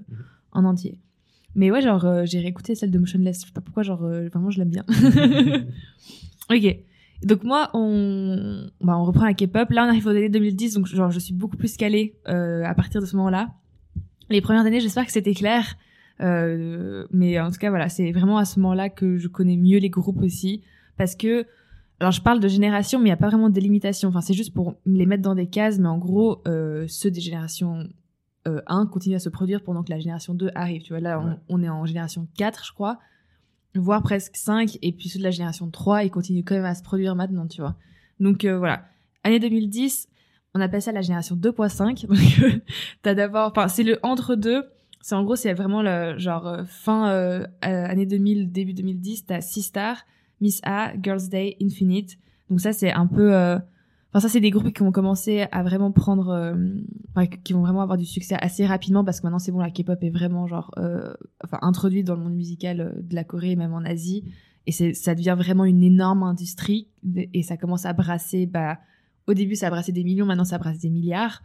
Donc voilà. Et puis bah les concepts plus la technologie aussi avance plus les concepts sont recherchés plus techniques avec plus d'effets spéciaux avec plus de moyens aussi euh, pour pour faire des clips euh, enfin tu vois le clip de Replay ou de G avec des clips de maintenant genre vraiment c'est genre c'est vraiment le jour et la nuit quoi Ah ouais, ah ouais totalement vraiment vraiment c'est un peu cucul après praline les premiers clips non mais vraiment hein. J'adore cette expression. C'est vraiment le seul expression qui m'est venu, mais c'est vraiment ça. Et t'as des clips maintenant avec des chorégraphies de ouf, genre super recherchées, des méga effets spéciaux, enfin genre ça a totalement évolué, mais c'est aussi normal, tu vois. Euh, donc voilà, je, donc ça c'est la génération 2.5. Euh, la troisième génération, c'est celle dans laquelle moi je suis euh, arrivée, où j'ai connu la K-pop. Donc c'est, j'ai commencé à connaître la K-pop euh, vraiment bien en septembre 2017. J'en écoutais, j'écoutais BTS début de 2017 déjà un peu. Et donc ça, c'est les groupes EXO, BTS, Mamamoo, GOT7, Icon, Red Velvet, Twice, G-Friends, NCT, Blackpink, et il y en a encore plein, il y a Winner, enfin, Seventeen, enfin, tous ces groupes-là font partie de cette génération, et c'est ceux que je connais le mieux. Euh, c'est vraiment une génération qui va augmenter énormément ses nombres de vues sur, par exemple, YouTube. Au début, des, clips, euh, par exemple, Big Bang, il faisait 100 millions de vues. Aujourd'hui, euh, mais en très, très, très, très, très longtemps. Maintenant, genre ça, ça se fait en quelques semaines, tu vois. C'est totalement, totalement différent. Donc c'est aussi des groupes qui ont eu un succès beaucoup plus rapide aussi que les premiers groupes, euh, qui sont beaucoup plus actifs sur les réseaux sociaux, qui commencent à avoir des liens plus forts avec leurs fans, qui commencent à sortir plus de merchandising. Euh, donc, euh, donc voilà, j'en parlerai un peu après du, merch qui est très très très important pour la K-pop. Je dis, c'est vraiment une énorme industrie pour le coup, très très bien marketée. Et là, j'ai décidé de vous parler de quatre artistes, groupes que j'aime énormément, en commençant par Twice, qui est le premier groupe de filles avec Red Velvet que j'ai vraiment apprécié. Et on va vous passer euh, une de leurs toutes premières euh, chansons.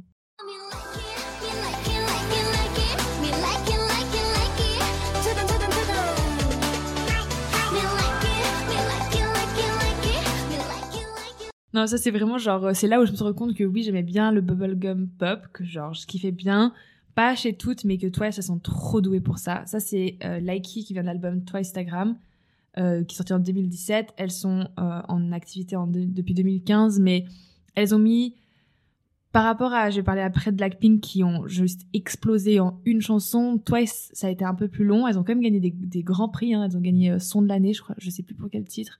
Mais c'est quand même un groupe qui fait totalement partie de- du paysage musical de la K-pop. Elles sont énormément appréciées par le public euh, et elles ont sorti énormément d'albums.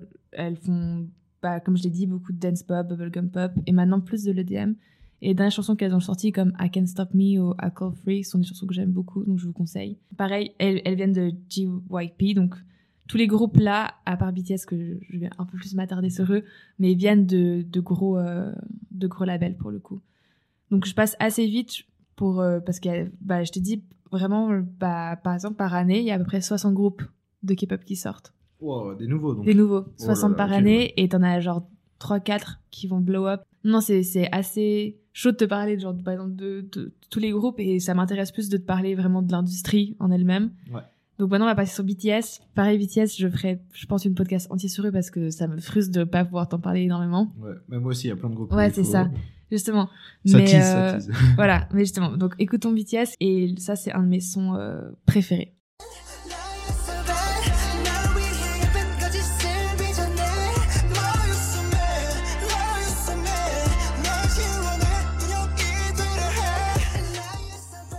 Ok, BTS, c'est les outsiders de la K-pop et euh, c'est eux qui ont l'histoire la plus incroyable et fulgurante, et même de manière objective, je le dis, euh, mais voilà, je lui ai mis ce titre Fake Love qui fait partie de l'album Love Yourself Tear qui est sorti en 2018 parce que c'est le titre qui les a fait. C'est avec ce titre qu'ils ont commencé à conquérir aussi les États-Unis. Là, je disais genre.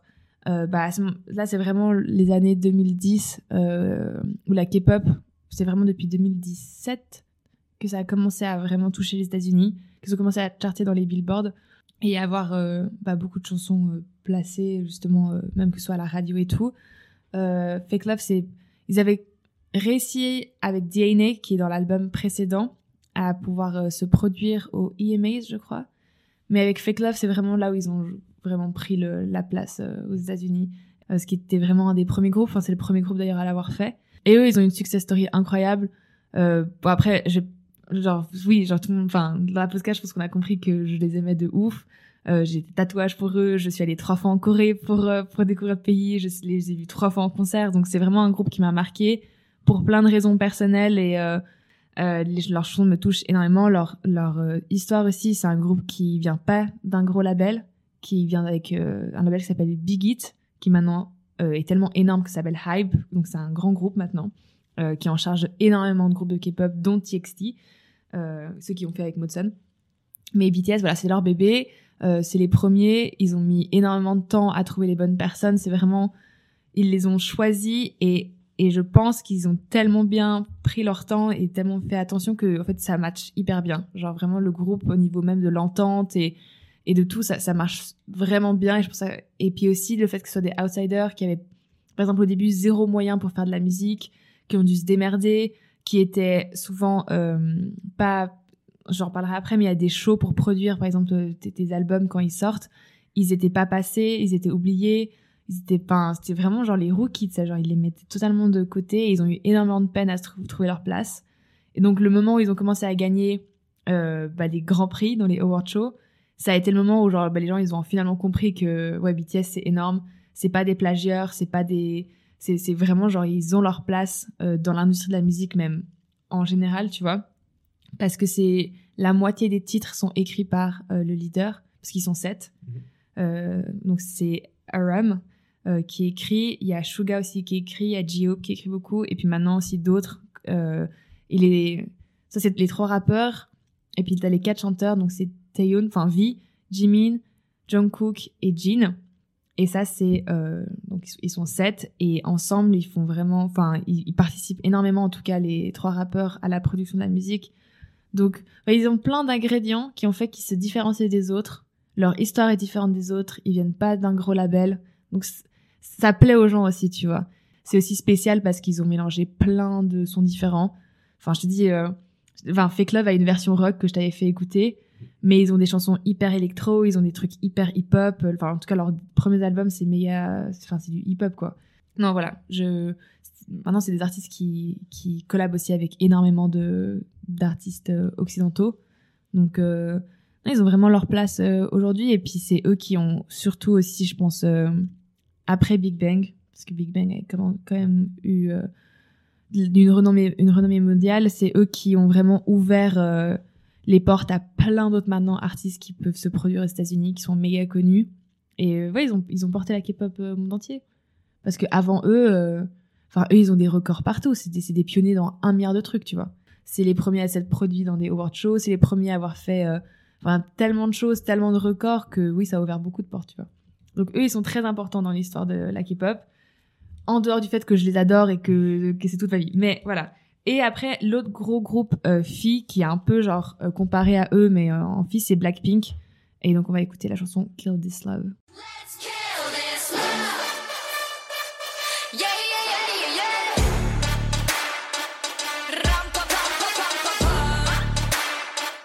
Donc elles, c'est vraiment les queens des euh, titres qui marchent. C'est elles font des titres après titres qui juste sont des énormes bops, des musiques pop euh, super écoutables. Elles ont une recette qui marche et elles font ça depuis 2016 et euh, elles se produisent dans le monde entier. Elles ont elles ont rempli des salles entières partout dans le monde. Elles sont méga connues. Euh, elles sont que quatre. C'est Lisa, euh, Jisoo, Jennie et Rosé. J'adore Blackpink moi. euh, parce que je suis une fan énorme de la pop en général et qu'elles font de la pop, même la pop EDM. Et en plus, euh, Lisa et Jenny rap, donc c'est aussi un mélange. euh, Ça, en plus, je l'avais pas dit, mais il y a beaucoup de musique de K-pop où c'est chanté et rappé. Beaucoup. Ok, ouais, ouais, T'as ouais. beaucoup de. En fait, ils ont tous leur place. T'as les danseurs, euh, les vocalistes, les rappeurs, et ils peuvent se mélanger les rôles. T'as les leaders, les plus jeunes. Enfin, il y a plein d'appellations. Je suis pas trop rentrée dans le détail, mais en gros, tu vois, par exemple, euh, Blackpink, c'est mi-chanté, mi-rappé. Et c'est des meufs, elles sont badass. Enfin, elles ont, elles ont vraiment pas le concept bubblegum pop. C'est pas trop leur truc, tu vois. C'est plus genre des gros trucs. euh, des grosses musiques avec les gros sons. Enfin, tu vois, là, alors, Kill This Love, elle, enfin, elle, est, elle est incroyable comme musique. Mais c'est plutôt, elles ont plutôt l'image badass euh, woman, si tu veux. Et elles viennent de YG. Euh, c'est assez énervant parce que il est promu vraiment pas très bien. Ça m'énerve beaucoup parce qu'elles ont sorti un album avec huit titres, dont trois qui étaient déjà sortis en single. Et elles ont vraiment, enfin, je trouve qu'elles ont pas assez de promotion. Elles font, elles peuvent pas assez se produire. Elles, elles sortent pas assez de titres parce que vraiment, genre, elles, ça marche trop bien les quatre ensemble. Et ça me frustre de pas qu'elles elles- qu'elles produisent pas ou qu'on leur donne pas leur chance de, de, de, de pouvoir sortir autant de musique qu'elles devraient, tu vois. Genre des fois, on a dû attendre un an entre deux, deux sorties, quoi. Ouais, ouais. Et après, elles font aussi des, des, des projets musicaux de leur côté. Mais euh, voilà, des fois, je, alors, je suis un peu frustrée qu'elles font pas plus de trucs parce qu'elles ont aussi beaucoup de records. euh, par exemple, leur musique, euh, enfin, c'est doudoudou, mais en coréen, c'est doulou, doulou. Et par exemple, elles avaient dépassé euh, le record de BTS de la musique la plus vue en, en 24 heures avant de se faire redépasser après par BTS. Donc, elles sont méga appréciées et je vous conseille tellement d'aller voir les clips parce que c'est des, c'est des beautés artistiques, leurs clips. Vraiment, j'adore. Et puis après, ce qui se passe souvent euh, dans la K-pop, euh, dans beaucoup de groupes, comme je te dis, avec par exemple Girl Generation, il y a des sous-groupes qui se créent ou qui ont été créés à la base. Et par exemple, EXO, c'est un bon exemple parce que ça a été créé en 2012 et t'avais euh, six membres qui faisaient la promotion en Corée du Sud, donc ça s'appelait EXO-K. Et puis t'avais six autres membres qui faisaient la promotion en Chine avec EXO-M. Euh, finalement, après, les deux groupes se sont, enfin, les deux sous-groupes se sont recomposés et il y a des membres qui sont partis euh, quand ça s'est regroupé.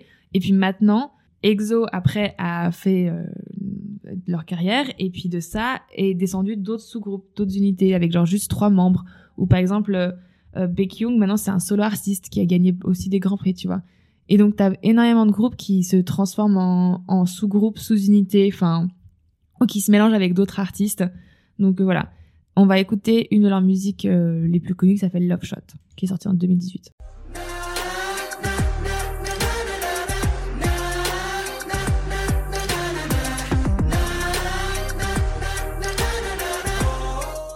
EXO, c'est aussi un des. Avant BTS, c'était le groupe, le boys band le plus connu. En 2013-2014, ils avaient totalement le monopole. Ils ont gagné énormément de prix. Ils ont eu un succès énorme dès le départ. Et puis après, BTS est arrivé. et a un peu repris le monopole euh, du boys band le, plus, euh, le plus apprécié. Et puis après, troisième partie, tu as ce qu'on appelle les solistes. J'en j'en ai parlé avant, mais par exemple, tu as IU, Rain, Boa, Eric Nam, euh, Ailey, Sumni, Yuna, Jessie. Ça, c'est tous des artistes que j'adore, euh, mais qui sont. euh, Il y a aussi Jungna, qui sont des, euh, des artistes en solo. Et puis j'avais envie de parler, de ma préférée, qui est Sumni, que j'adore. Et on va écouter Kashina.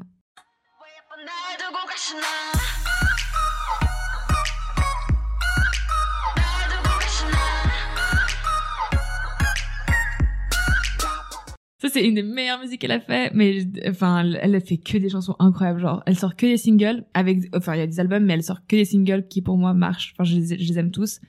Donc ça, c'était Kashina qui sortait en 2017. Pareil, il y a, comme je t'ai dit, il y a beaucoup de solo artistes qui font leur carrière une fois qu'ils sont partis d'un groupe. Donc elle, elle est partie de Wonder Girl, qui est un groupe de la, je dirais genre deuxième génération. Donc voilà, elle a un style super rétro électro que moi j'adore. Enfin, c'est hyper reconnaissable ce qu'elle fait. Et elle est hyper euh, aventureuse, on va dire, dans les concepts. Elle fait des trucs de ouf. Enfin, elle se, elle se, genre, elle évolue à chaque fois. Enfin, elle sort des trucs différents. Donc, euh, j'aime beaucoup. Avec Yuna, c'est une des, euh, genre, c'est une de mes artistes solo préférées parce que c'est des filles qui vraiment, genre, cassent des codes et, et, osent être sexy et osent euh, beaucoup de choses que dans des groupes de filles K-pop traditionnelles, tu pourrais pas faire, tu vois. Donc voilà, on a un peu fini le tour de la deuxième génération qui est genre celle où je me suis le plus attardée parce que c'est celle où que je connais mieux et qui, comme je t'ai dit, avec BTS ou quoi, a ouvert des portes énormes sur euh, la conquête mondiale. Donc c'est vraiment euh, des groupes qui, qui ont amené un visibilité énorme sur la K-pop et sur la culture, la culture aussi coréenne et qui ont vraiment participé euh, même à l'économie euh, du pays euh, avec le tourisme et le merchandising et, et même la nourriture. Enfin, c'est assez incroyable parce que c'est des artistes qui sont très attachés aussi à leur culture et qui, à travers des vidéos, à travers des shows, la promeut de ouf. Donc c'est vraiment, je te dis, un lien assez serré, euh, ce qui des fois est bien ou des fois mauvais. Par exemple, euh, si des idols font de la merde, on va dire, euh, l'État des fois va essayer de cacher ça aussi pour pas entacher l'image de la K-pop. Donc c'est à double tranchant, tu vois. C'est aussi, bah, je te parlais du côté sombre de la K-pop, bah, d'être trop, enfin, lié avec la politique, c'est pas non plus une très bonne chose, tu vois. Donc voilà. Mais pour revenir sur la trame historique euh, que je suis en train de t'expliquer, euh, on arrive fin 2000, euh, fin de la décennie 2010, euh, début 2020, et là on parle bah, de la quatrième génération, qui est celle de, maintenant vraiment. Et là c'est le moment, bah voilà, c'est un succès mondial confirmé, et tous les groupes qui sortent maintenant ont aussi beaucoup de chance parce qu'ils sont très connus très vite, tu vois. Je pense à des groupes comme TXT, Atiz ou encore ITZY. Ils sont très connus maintenant parce que tout le monde, enfin tout le monde a compris le système de la K-pop. Tout le monde suit les comebacks, tout le monde est vraiment genre, euh, enfin, tout le monde euh, a vraiment connaissance de comment ça marche. Et donc c'est beaucoup plus facile pour euh, les, les groupes de maintenant, je pense. Mais c'était aussi ça le but, tu vois. Ouais. Donc voilà. Euh, dans cette quatrième génération, t'as G-Idol, Stray Kids, TXT, Atiz, Ace, Onius, Onui, The Boys, Luna, ITZY, Everglow, Anypen, EPSA, iZone, enfin voilà. Euh, c'est tous des groupes euh, bah, aussi avec des membres plus jeunes que moi maintenant. Enfin, moi j'ai le même âge que la génération 3. Là, ouais. ils sont plus, euh, sont plus jeunes quand même. Et cette génération, elle se caractérise euh, bah, encore une fois par l'utilisation massive des réseaux sociaux comme Instagram, Twitter. Euh, Il y a plein de plateformes comme VLive ou Weverse, c'est des plateformes coréennes pour euh, regarder parce que tous les groupes ont presque des shows, des télé-réalités à eux, euh, des jeux, euh, leurs propres réseaux sociaux, leur propre manière de communiquer. Enfin, donc vraiment la communication avec les fans, c'est aussi ce qui fait que ça marche très bien. C'est qu'on a l'impression que c'est nos potes, tu vois. C'est aussi bah, justement comme ils ont un lien fort avec euh, avec leurs fans, c'est aussi le moment où on voit plus de moments de leur vie. Avant, c'est un peu des. Je me souviens au début avec BTS, c'était des shows très euh, calibrés, très avec des jeux, tout est juste pour qu'on voie, un- enfin qu'on rigole avec eux et qu'on Mhm. voit juste genre leur personnalité fun.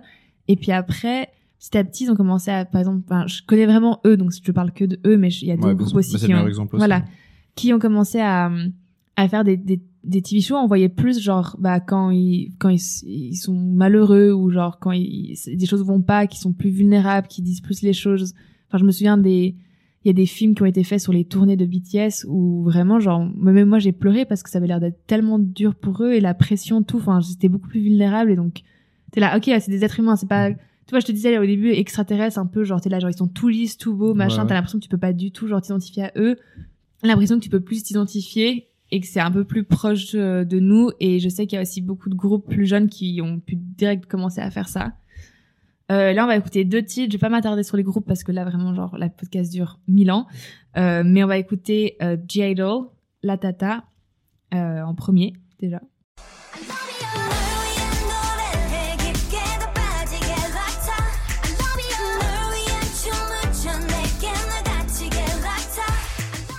Et puis, ah, donc ça, c'est La Tata. C'est un des titres les plus connus de ce groupe de filles que j'aime énormément, qui malheureusement ont eu plein de problèmes par la suite. Enfin, il y a une, une des membres qui est partie et tout, mais qui avait vraiment une des rappeuses soignantes les plus euh, talentueuses de cette génération.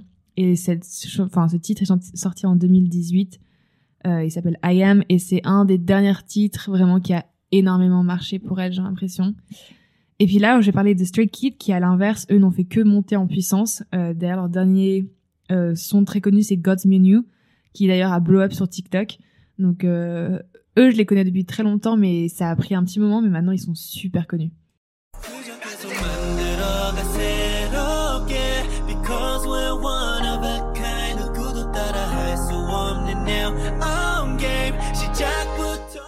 Donc voilà, ça c'était pour finir euh, les artistes euh, de la K-pop que j'avais à présenter. J'ai t'expliqué encore deux trois trucs, mais je l'ai assez beaucoup raconté pendant que je, je t'expliquais.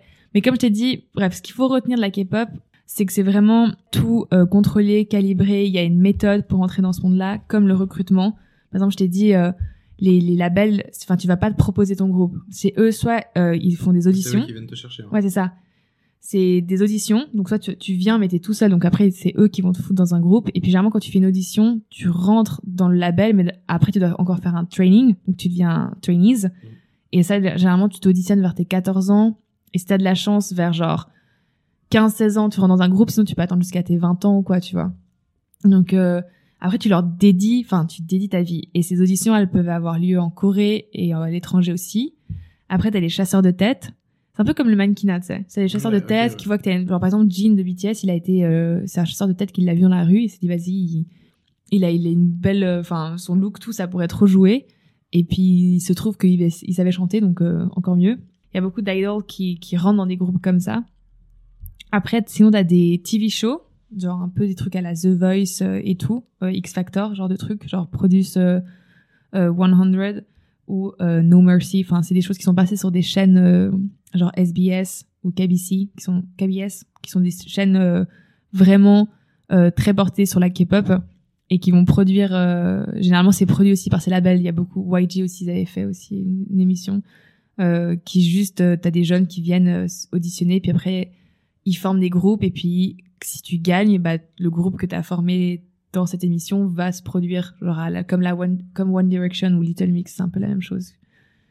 Et euh, donc voilà, je te disais genre ils ont un programme d'entraînement hyper intensif pendant plusieurs années avant de rentrer dans un dans, dans un groupe généralement. Des fois ça va su- super vite, par exemple Jimin ça a duré que quelques mois, mais t'en as d'autres ça peut durer genre 4 ans, 5 ans quoi. Donc ça dépend énormément. Genre euh, donc voilà la méthode de recrutement.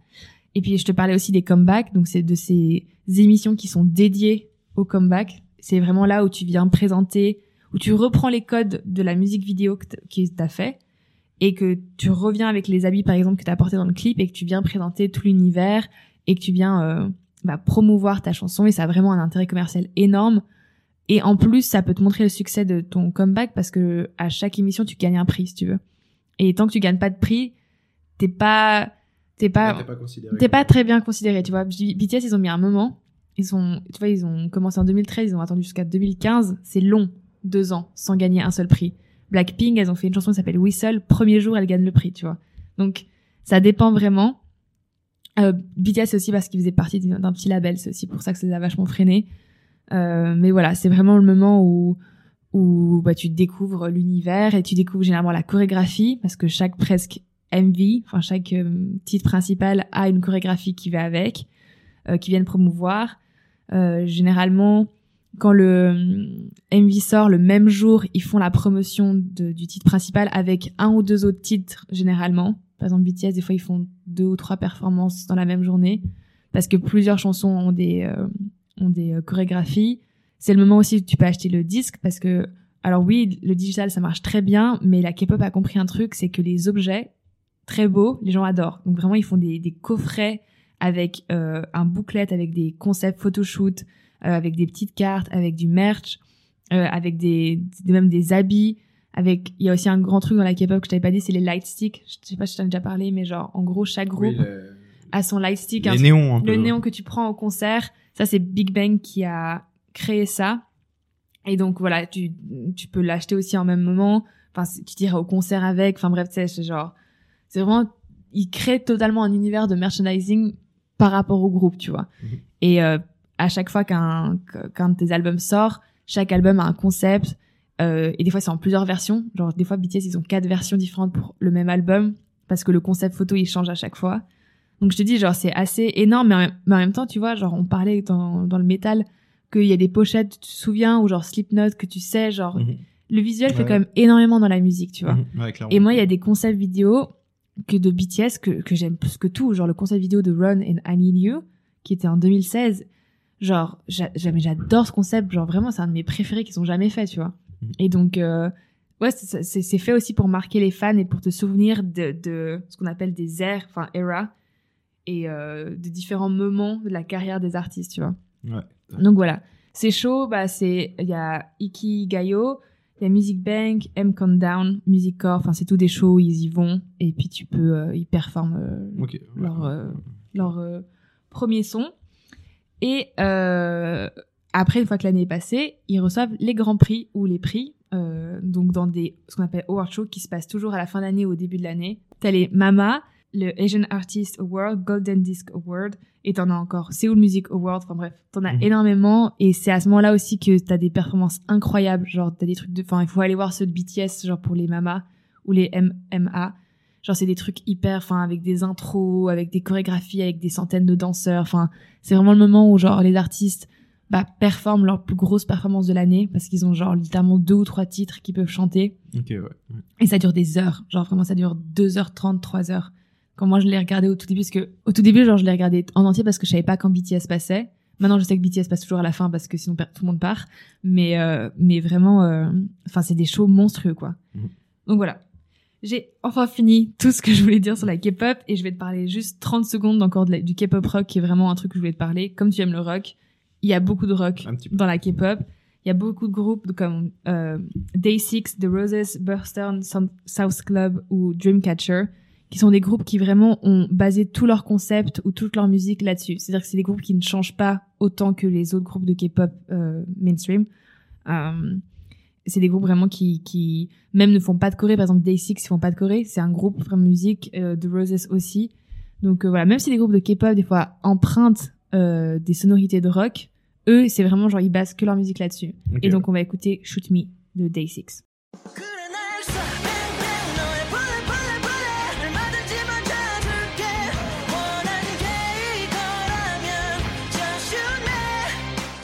Euh, donc ça c'est une de mes musiques préférées de K-pop rock vraiment de ouf. Et Day Six, je te conseille vraiment d'aller voir avec The Roses. Le Dreamcatcher c'est un peu trop, je sais pas comment dire, genre fille enfin genre musique emo un peu gothique, fille euh, bubblegum, c'est un gros mix. Je suis pas sûre que tu vas vraiment kiffer avec des j'ai- voix. J'ai rejeté un œil. hein, Ouais, ouais. Mais Day Six, c'est vraiment genre euh, ce qui se rapproche le plus d'un groupe de rock. J'aime énormément. C'est un groupe qui s'est formé en 2015 et qui continue toujours, euh, enfin qui est toujours en activité, qui ont sorti une nouvelle musique euh, qui est une balade rock. Donc ils sont aussi très forts dans les balades rock, comme The Roses. Et euh, voilà, ils ont réussi à prendre ces codes-là et en faire euh, une musique, enfin que moi j'a- j'a- j'adore vraiment. Donc je te conseille de ouf et je vous conseille aussi aux auditeurs d'aller checker si vous aimez le rock. Alors, le podcast Voilà. a été bien plus long que prévu. Mais euh, si vous êtes là, c'est que vous êtes des bons. ouais c'est ça, vous êtes des warriors. Euh, bah, de toute façon, comme d'hab, hein, partagez, Ouais. likez Mhm. un max, euh, playlist en description. Ouais. Et euh, on se retrouve la semaine prochaine. Exact. Ciao, ciao. Ciao, à la semaine prochaine.